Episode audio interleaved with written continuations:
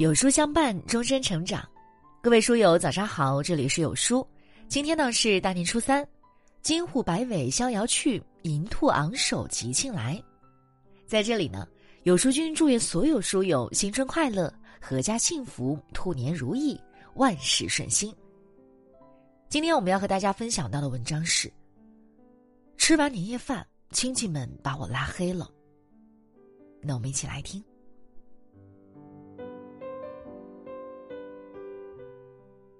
春节本是阖家欢乐的日子，特别是这个新年，大家更期待相聚一堂。但年夜饭刚结束几天，我就发现自己被几个亲戚拉黑了。除夕那天下午，一大家子高高兴兴来到我家，和我父母聊家常，问候最近的状况。听说我刚从北京回来，更是很热情的和我打招呼。亲戚们你一句我一句的关心。起初心里也觉得挺暖的，但慢慢的画风开始变了。小丽，听说大城市工资很高，你一年能攒下多少钱呀？对于这个隐私，我搪塞了过去，心想亲戚们或许好久不见，不知道聊些什么才问这个。但下面连续几个问题，顿时让我不知道怎么开口。都老大不小了，怎么还不准备结婚呀？很多人到了你这个年纪。孩子都好几岁了，早点把终身大事定下，不是很好吗？我支吾不语，他们也丝毫没注意到我的窘迫，反而多次旁敲侧击。饭桌上也一直向我传递他们的思想：女孩子还是嫁人最重要，不用太平事业，女人过了三十就没有好人家了。还鼓动我的父母一起说服我。整个过程，我低头不语，他们变本加厉；我稍微回怼，他们更是联合起来。最后忍无可忍，无需再忍，他们说一句，我就对回去一句。最后，这些亲戚们全部黑着脸从我家离开。从此，我留下不好惹的称号，个别亲戚也把我拉黑了。后来刷到一张图，简直说的就是我家这帮亲戚，深深戳中我的心怀。中国的亲戚相比外人关系更近一层，但也更容易过度关心，造成很多不愉快。分寸拿捏不好，更会引来关系变质。过年期间，把握好彼此的界限，才能一团和气，和和美美过完春节。前段时间，一位叫“这个月”的博主发布了一段心路历程，视频迅速冲上热搜第一，引发无数人共鸣。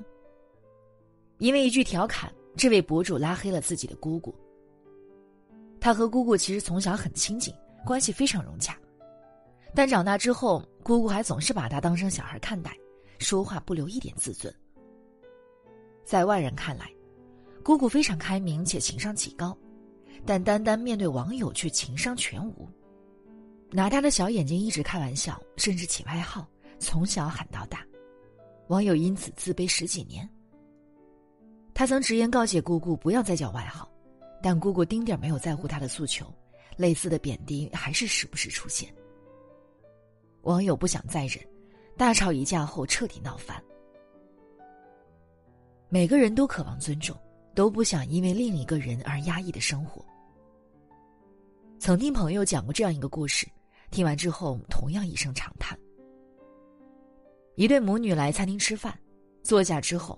十几岁的女儿拿起菜单说：“妈，我想吃牛肉面，你点什么？”这位母亲瞄了一眼价格，有点不满的回道：“这么贵呀，我点个最便宜的清汤面算了。”女儿抱着端上来的牛肉面大快朵颐，而母亲却看着自己面前那碗清汤寡水的素面，哀怨的叹了一口气。女儿撇撇嘴，有些烦躁的说：“妈，你又咋了？”母亲不耐烦的回：“你看不见我吃的清汤吗？就不会给我夹点肉过来？”女儿气鼓鼓的夹了几块肉到小碟子里，推给母亲，母亲却又将肉推回给女儿，说：“算了，你自己吃吧。”就这样，母女俩都没有再碰那碟肉。女儿终于忍不住质问：“妈，有意思吗？每次出来吃饭都这样，你想吃肉就自己点呀。”母亲听后，啪的一声将筷子摔桌上。我省吃俭用还不都是为了你，好吃好喝供着，养出这么个白眼狼。听了母亲的话，女儿的愤怒彻底被点燃，一拍桌子，愤然离席。家人之间，有时候明明没有恶意，但是一张嘴却插满了刺。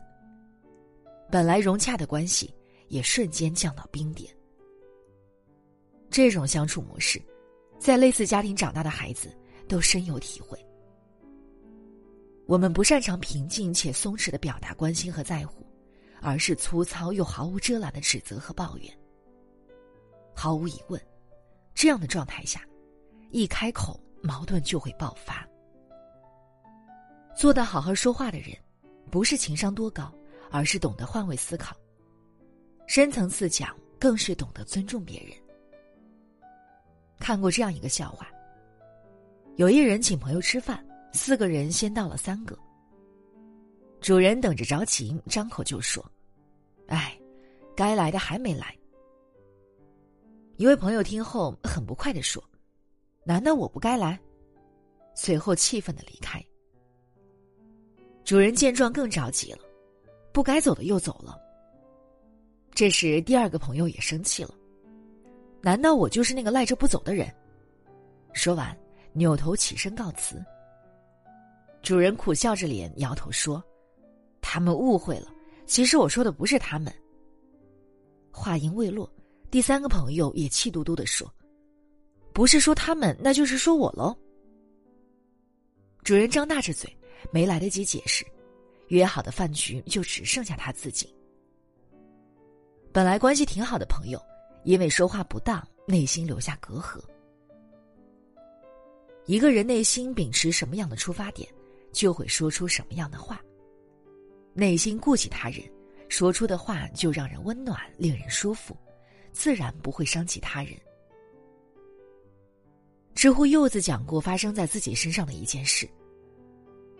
柚子有一个年长十五岁的堂姐，常年在外，很少回老家。他只有在小时候见过堂姐一面，但就是这唯一的一面，给柚子留下很深的印象。见面之后，堂姐笑盈盈的跟他打招呼：“你好呀。”就是这句“你好呀”，让柚子倍感震惊。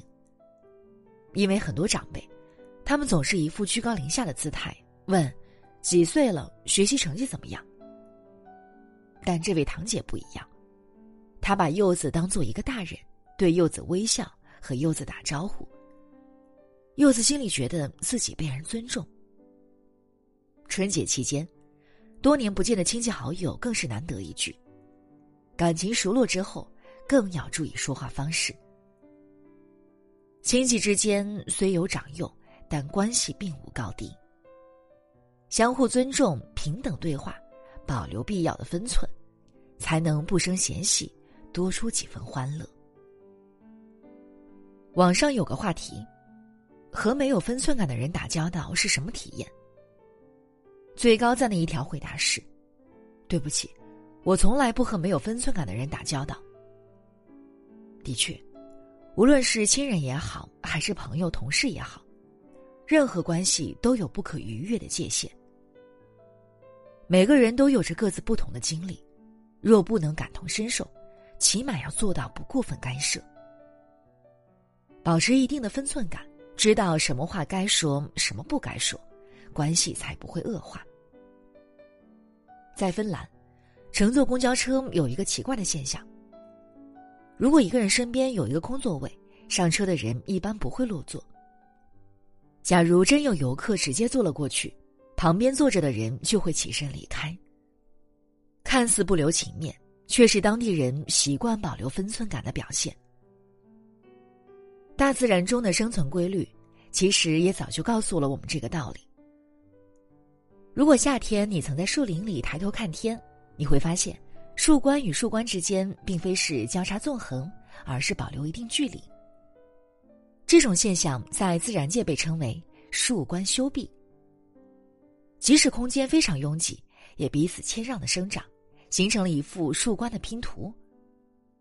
万事万物存在的规律有一定的相通性，人与人之间最舒服的社交，也应和大树一样，彼此关心又有分寸，彼此尊重而不越界，张弛有度，亲密有间。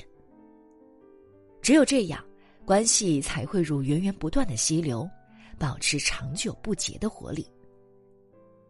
新的一年，愿我们与他人相处时，为自己迎来尊重，给别人送去清风。